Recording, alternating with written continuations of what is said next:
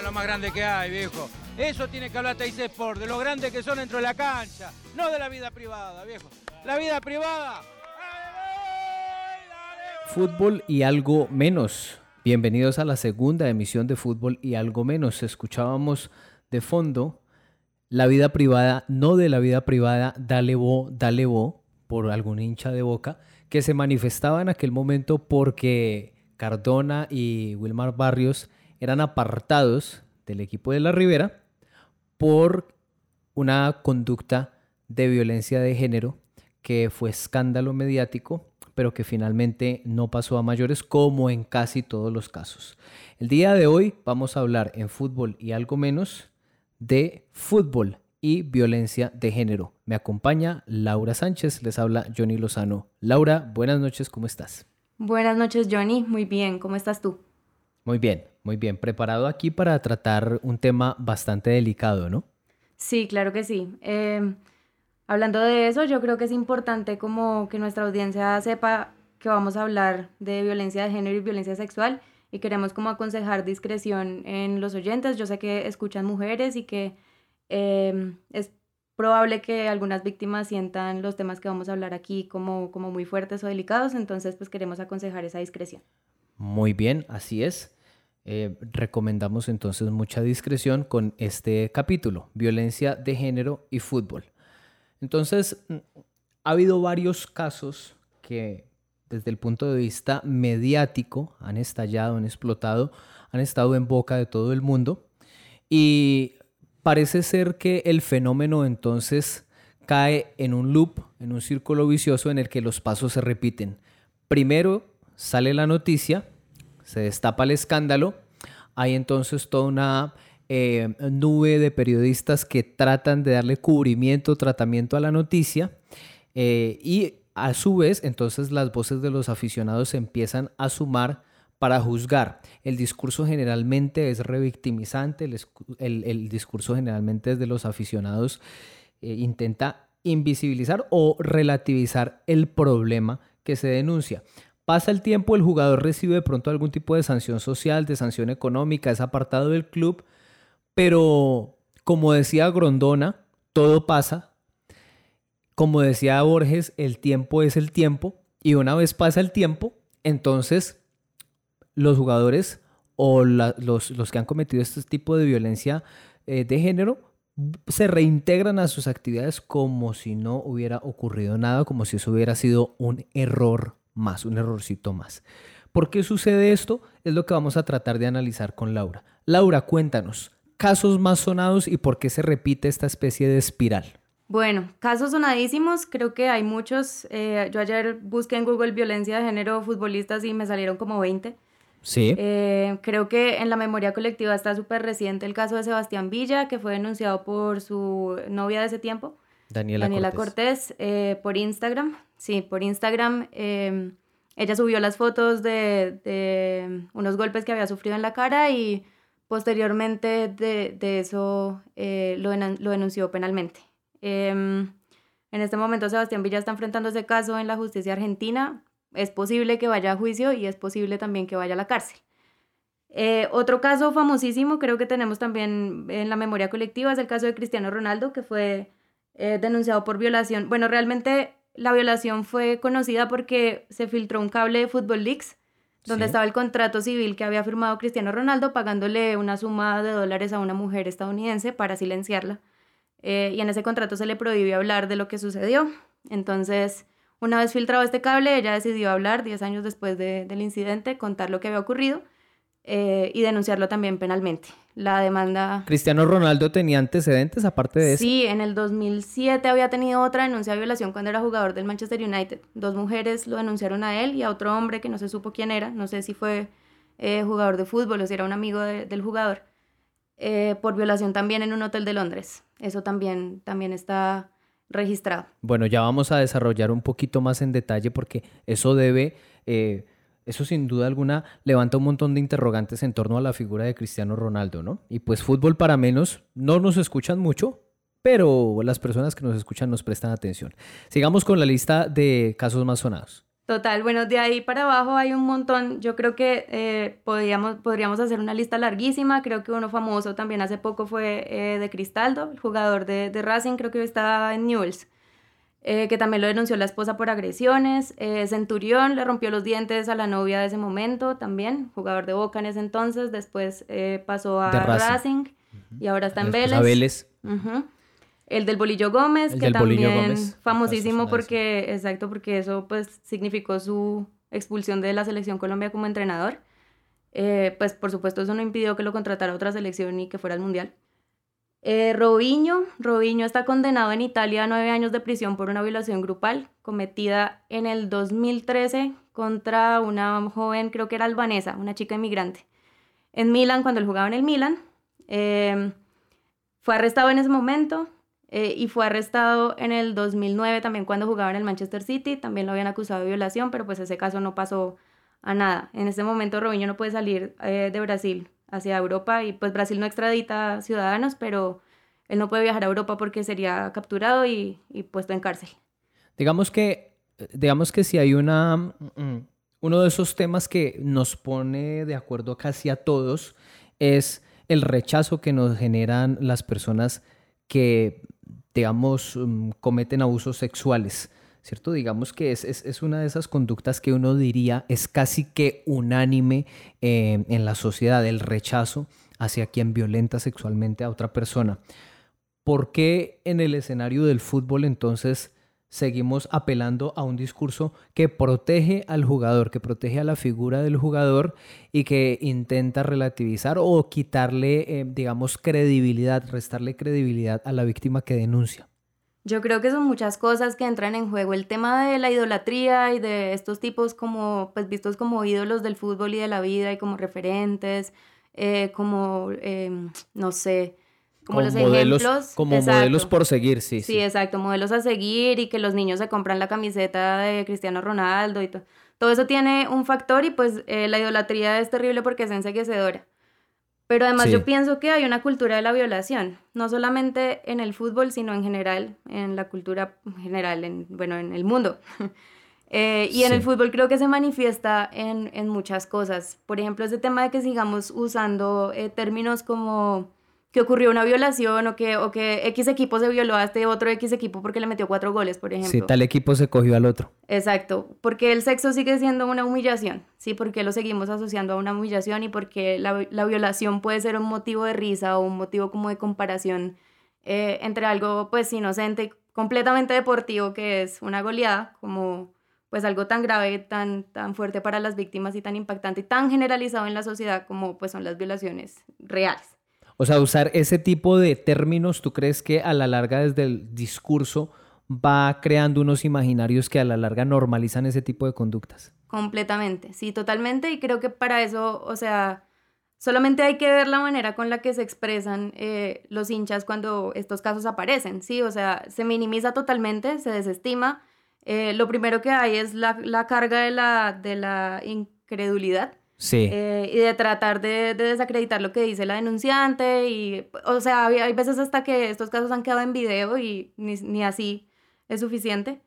Em, y segundo, luego, luego de que ya el caso se hace famoso y está, entonces está la censura y tratar de decir que no, que ella se está tratando de hacer famosa a costa del nombre del man o que solo quiere sacarle plata, que es imposible que haya hecho eso. Nunca hay una perspectiva desde el lado de las víctimas. Eh, el rol de los medios también tiene mucho que ver en eso, ¿no? Digamos que es los paneles de, fútbol, todo esto, todo este ejército de opinadores que ve uno que se, se unen en torno a hablar de fútbol, a opinar sobre lo que pasa, eh, también tienen ahí o tendrían una responsabilidad importante en tratar de que estos casos de abuso y de violencia eh, no pasaran tan inadvertidos, que hubiera por lo menos una reflexión al respecto mm, invitando a los, a los aficionados al fútbol a de pronto a temperar un poco las emociones, porque lo que tú dices es importante, lo emotivo tiende a enseguecer, lo, lo que nos genera mucha emoción y, e idolatría, pues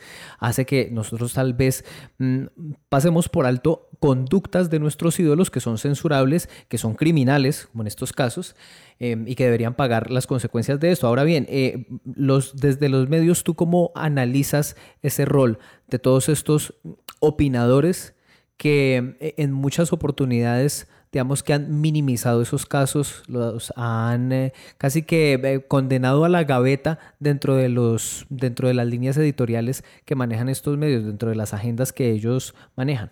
Claro, yo creo que se subestima mucho la importancia de los medios en la forma, o sea, la influencia que tienen en la manera en la que la gente responde a este tipo de cosas.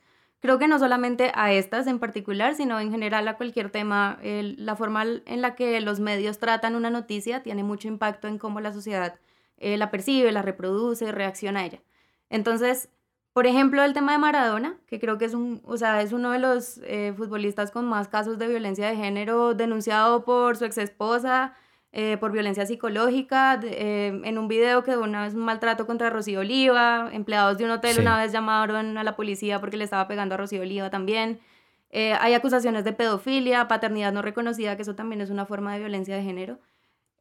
y cuando Maradona se murió, yo creo que hubo dos o tres medios en, en, los que se mencionó siquiera, donde se reconoció eso, y además donde se censuró, creo que aún menos, o sea, yo no encontré notas que no fueran eh, feministas donde se censurara ese tipo de comportamientos. Y entonces se trató como que Maradona era humano y como todos los humanos cometían errores. Y pues me conflictúa mucho eso porque es que un error, eh, un error es, no sé... Un error es no sacar la basura el día que pasa la basura, por ahí. Un error es eso. Sí, sí eso es un error. Un, un, error es tirar una patada que no corresponde en un partido delicado y que te saquen una roja. Eso es un error.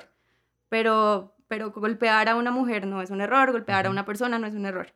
Es una actitud eh, que viene pues de una herencia, digamos, cultural, social, histórica, patriarcal y que se reproduce todos los días. No solamente lo hacen los jugadores de fútbol, obviamente. Sí. Está todos los días en todo lado. Eso lo podemos conectar con algo que charlábamos fuera de micrófono y es esa relación que hay entre el aumento de casos de violencia de género cuando hay partidos de fútbol en, algunos, en, algunas partes, ¿no? Tú a, a, propósito tienes algunos datos ahí eh, para, para aportar. Sí, en la final de la Euro me enteré que cuando juega Inglaterra, eh, la selección de Inglaterra, en el país la violencia de, género aumenta 26% y 38% si la selección pierde. No sé cuáles son los datos ahorita que perdieron la final, eh, porque pues me imagino que cuando pierden partidos importantes es más.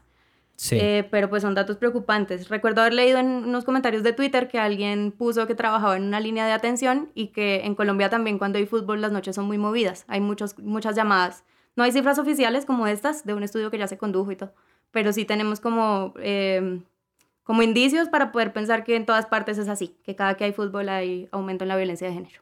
Eso, eso sin duda alguna es preocupante, alarmante, y, pero a la vez interesante como para que desde el periodismo deportivo dejaran, por ejemplo, de preguntar quién fue mejor, si Armani o Viera, por decimoctava vez en la semana, y le empezaran a poner la lupa a este tipo de asuntos, ¿no?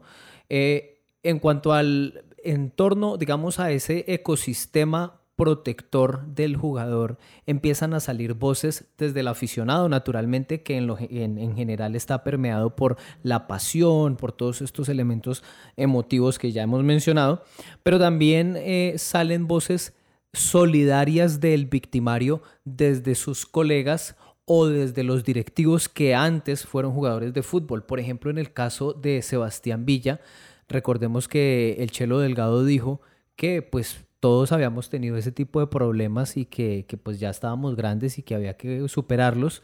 Eh, refiriendo, uno quiere creer que tal vez Delgado se, se, refería a que todos hemos tenido algún tipo de problema, eh, no sé, marital o conyugal, pero, o sea, al decirlo en ese contexto, lo que se entiende es que está diciendo que es casi que normal que, prácticamente todos los jugadores le han pegado a la mujer y que pues eso pasa como si nada, ¿no? Que, que el tratamiento es el silencio y ya. Claro, casi está diciendo que él le pegó, o sea, es casi una confesión ahí en público. Y, muy delicado, creo que en general muy delicadas ese, tipo de, declaraciones. Hay que empezar a revisar cuál es la respuesta que se está dando y no solamente lo que piensa la persona a sus adentros, sino tratar de pensar cuál es el impacto que ese mensaje tiene eh, al ser recibido pues, en, el, en el público.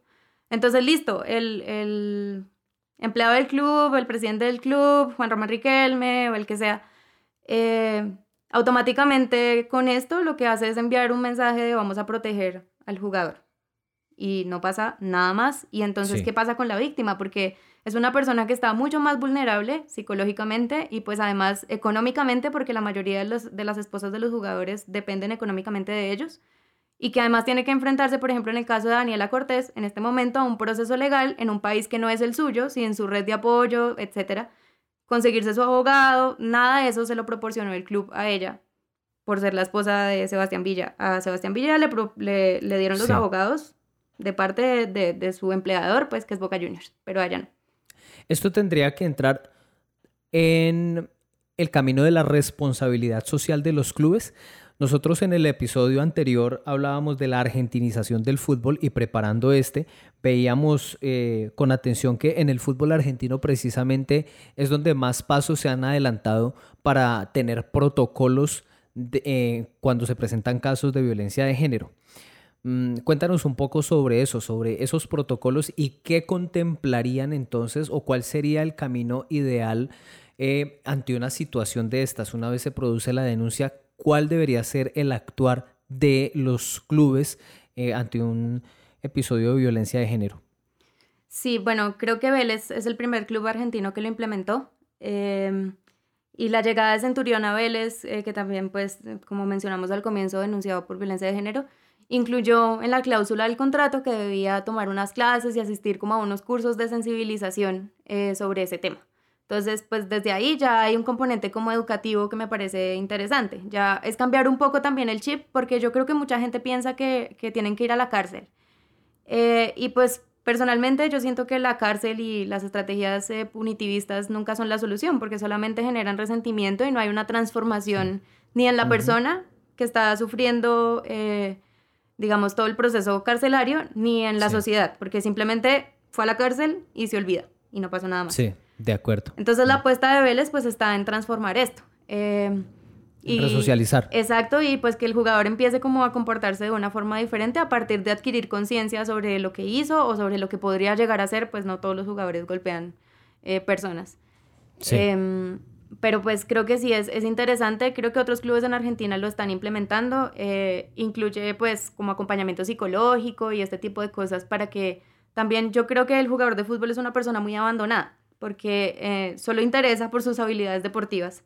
Es mercancía. Es mercancía, exacto, y no hay, no hay una formación integral en los jugadores, ni siquiera académica, ¿sí? O sea, saliéndonos de lo psicológico, ni siquiera académico, pero bueno, otro capítulo. Otro, otro capítulo para fútbol y algo menos.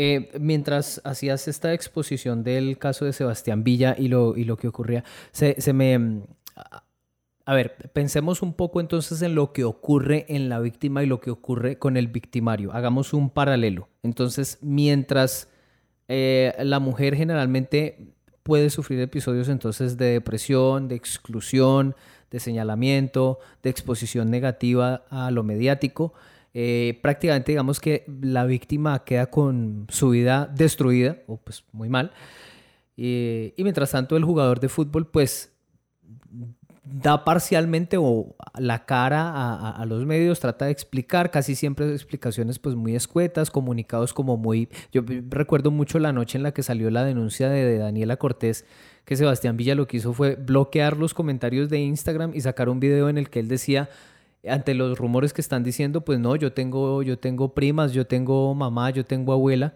y, nada, y no, no dijo absolutamente nada más.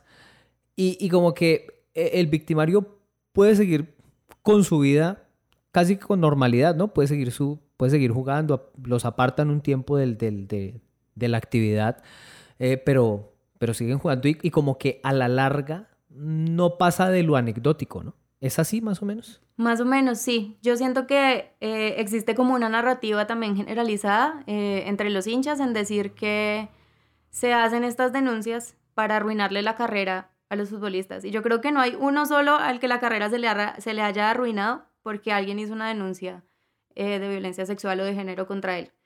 Creo que ejemplos hay muchísimos. Al que tuvo las mayores consecuencias de los que hemos nombrado acá fue el Bolillo Gómez, pero pues como dijimos ahorita también, se fue a dirigir a Panamá y no pasó nada. Ahorita está dirigiendo el Medellín acá en Colombia, no pasa nada. ¿Sí? Entonces, consecuencias realmente para la vida de, laboral de los futbolistas. Wilmar Barrio se fue vendido a Rusia como seis meses después de que eso pasara. fue un fichaje buenísimo para Boca, con bastante dinero. Entonces, o sea, ¿cuál es la consecuencia real? Como que se envía ese mensaje, como decíamos ahora, de que no hay consecuencias para los actos. Entonces se olvida, eh, se oculta, no pasa nada. Eso es un discurso que está instalado eh, con mucha fuerza, ¿no? De cómo mm, la víctima que denuncia eh, automáticamente su credibilidad queda desvirtuada, ¿no? Casi siempre el mensaje es lo está haciendo para llamar la atención, lo está haciendo para sacar plata, lo está haciendo para volverse famosa. Creo que en el caso de Cristiano Ronaldo era así, ¿no? Que él en algún en algún live de Instagram tenía una declaración desafortunada al respecto, ¿no? Le preguntaron por el caso y él dijo exactamente eso, que era una declaración para hacerse famosa a costa del nombre de él. Y esta mujer, o sea, ella declara que ese incidente le arruinó tanto la vida que ella se tuvo que cambiar de lugar de, de vivienda, se tuvo que cambiar de trabajo y solamente buscaba justicia. Ella solamente quería justicia. Y solamente se dejó tomar dos fotos para el reportaje de la revista alemana que, que, pues como que desglosó todo el caso, pero nunca más volvió a aparecer en público ni nada, ni está dando entrevistas, ni haciéndose famosa, ni nada de eso a costa del nombre de Cristiano Ronaldo. Eso no es lo que ella buscaba, pero sin embargo eso fue lo que él dijo en un live y eso fue lo que se replicó en todos los medios de comunicación. Los medios de comunicación tienen un rol clave en, en todo este tema. Al respecto, aquí hay una nota de Fútbol Red escrita por el periodista Juan Pablo Arevalo a, propósito del caso de Sebastián Villa. Quiero leer textualmente lo que dice. Mm, Villa se expone a graves líos judiciales, incluso a la cárcel, además de que podría ser desvinculado del club Ceneice. Y ante la magnitud que ha tomado el caso en Argentina, surgen varias preguntas. ¿Sería igual si Villa hubiera agredido a su pareja estando en Colombia? ¿El tema tendría la misma fuerza mediática? Si estuviera en un equipo local, ¿lo desvincularían a pesar del impacto económico que generaría su salida? Y el párrafo siguiente dice, los antecedentes que hay en el fútbol colombiano llevarían a una respuesta negativa a los anteriores interrogantes. Es decir, que Villa debe estar lamentando que lo sucedido no pasó en su país, pues podría haber corrido con mejor suerte. O sea, acá el señor Juan Pablo eh, Arevalo, eh, periodista de Fútbol Red, dice, se pone los zapatos del victimario y dice, ah, hombre, qué embarrada yo no haberle pegado a esta mujer en Medellín o en Ibagué antes de haberme venido para Buenos Aires, pues porque acá esta vaina así es seria, mientras que allá en Colombia yo la hubiera cascado y no hubiera pasado nada. Entonces, qué mensaje nefasto el que dejan algunos medios de comunicación al respecto, ¿no, Laura? Claro, es un mensaje terrible, terrible para el público en general, terrible para los jugadores colombianos, terrible o sea, en la concepción de que la violencia de género puede ser más o menos grave solamente de acuerdo a las consecuencias que tenga en determinado lugar. Y nunca hay esa perspectiva de los impactos que tiene eso sobre las víctimas. Entonces, claro, los medios tienen una responsabilidad enorme y yo siento que así como los clubes se están poniendo en algunas partes, bueno, aquí ojalá algún día se están poniendo a la tarea de sensibilizar a sus jugadores, los medios tienen que hacerlo también, de sensibilizar a sus periodistas. Esto pasa por fuera del fútbol también, todo el tiempo hay notas revictimizantes, hay notas donde se justifica la violencia sexual y de género, em, donde se reproducen esos discursos como que ella se lo buscó, que porque se estaba vestiendo así, que para qué se emborrachó, ese tipo de cosas. Eh, están presentes todavía y no existe esa reflexión generalizada del impacto que tiene eso en cómo la gente eh, apropia ese discurso. De acuerdo. Ahora bien, mm, mencionábamos el caso de Cristiano Ronaldo que ha sido recurrente en el programa, pues porque la figura de Cristiano Ronaldo es eh, superlativa, es excluyente, es uno de los jugadores más influyentes de la historia y este caso de, violencia sexual ha pasado inadvertido prácticamente. Si se hiciera un de una encuesta entre mil aficionados al fútbol, probablemente, qué sé yo, si acaso 20 habrán escuchado sobre el caso, ¿no? Ahora bien, eh, también está este tema del dinero, ¿no? El dinero y el poder como un mecanismo para condicionar las denuncias de las víctimas. Eh, se envía un mensaje, Laura, de que el que tenga plata, pues igual puede hacer lo que quiera, que desde que tenga plata, pues arregla con las víctimas y no pasa nada. un poco. Eh, el caso de Cristiano, pues como, como ya que estamos hablando del tema, es bien importante en ese sentido porque existió ese contrato que firmaron las partes, eh, donde se le obligó a la víctima a no hablar por determinada suma de dinero. Ella después declaró que ella firmó eso porque estaba en un estado de shock psicológico. No tenía un abogado que la asesorara en ese momento. Eso fue pocos días después. Eh, y ella todavía pues estaba en estado de shock y pues además no contaba con buena asesoría legal, la familia estaba en estado de shock y ella lo único que quería era olvidarse de lo que había ocurrido. Entonces firmó un contrato que la obliga a estar, no podía declarar ni ante la justicia ni ante los medios. Ella estuvo en silencio 10 años y pues solo después de que se filtró el cable de, de Football Leaks fue que la opinión pública se enteró de lo que había ocurrido. Eh, entonces, el dinero no solamente el dinero como una, no sé, una forma de soborno, sino también como una forma de mostrar poder. Yo siento que ahí no solamente... Es una exhibición de poder. Sí, no solamente te ofrezco un dinero y tú eras si hablas o no, sino te amenazo con este poco de abogados, te demuestro mi poder legal, te envío mis abogados hasta Estados Unidos para que hablen contigo, te demuestro lo que soy capaz de hacer. Intimidar. ¿No? Que es intimidarte, amenazarte para que tú no hables y tienes prohibido, eh, el, contrato estipulaba que ella tenía prohibido hablar de eso hasta en psicología, no podía hablarlo ni con su terapeuta ni nada. Pero es una... sí, es una forma de revictimizar, pues, absoluta. Claro, es, una, es una violación total de, los derechos de ella también, pues, a, la salud incluso. Sí. Entonces, eh, ya después ella, ella habla porque la asesoraron eh, posteriormente y pues le dijeron que ella podía demandar ese contrato eh, porque estaba en estado de shock y bueno, todo lo que mencioné, y pues ella lo hizo y esa demanda civil está en este momento en curso en Estados Unidos. ¿Cómo es el nombre de ella, de la víctima? Ella se llama Catherine Mayorga. Catherine Mayorga, sí. Qué, qué desafortunado todo esto. Mm, ahora, en esta misma nota de Fútbol Red que citábamos, mm, se menciona, por ejemplo, el caso de Pablo Armero, que también maltrató a su esposa, incluso fue detenido en, Miami, salió bajo fianza.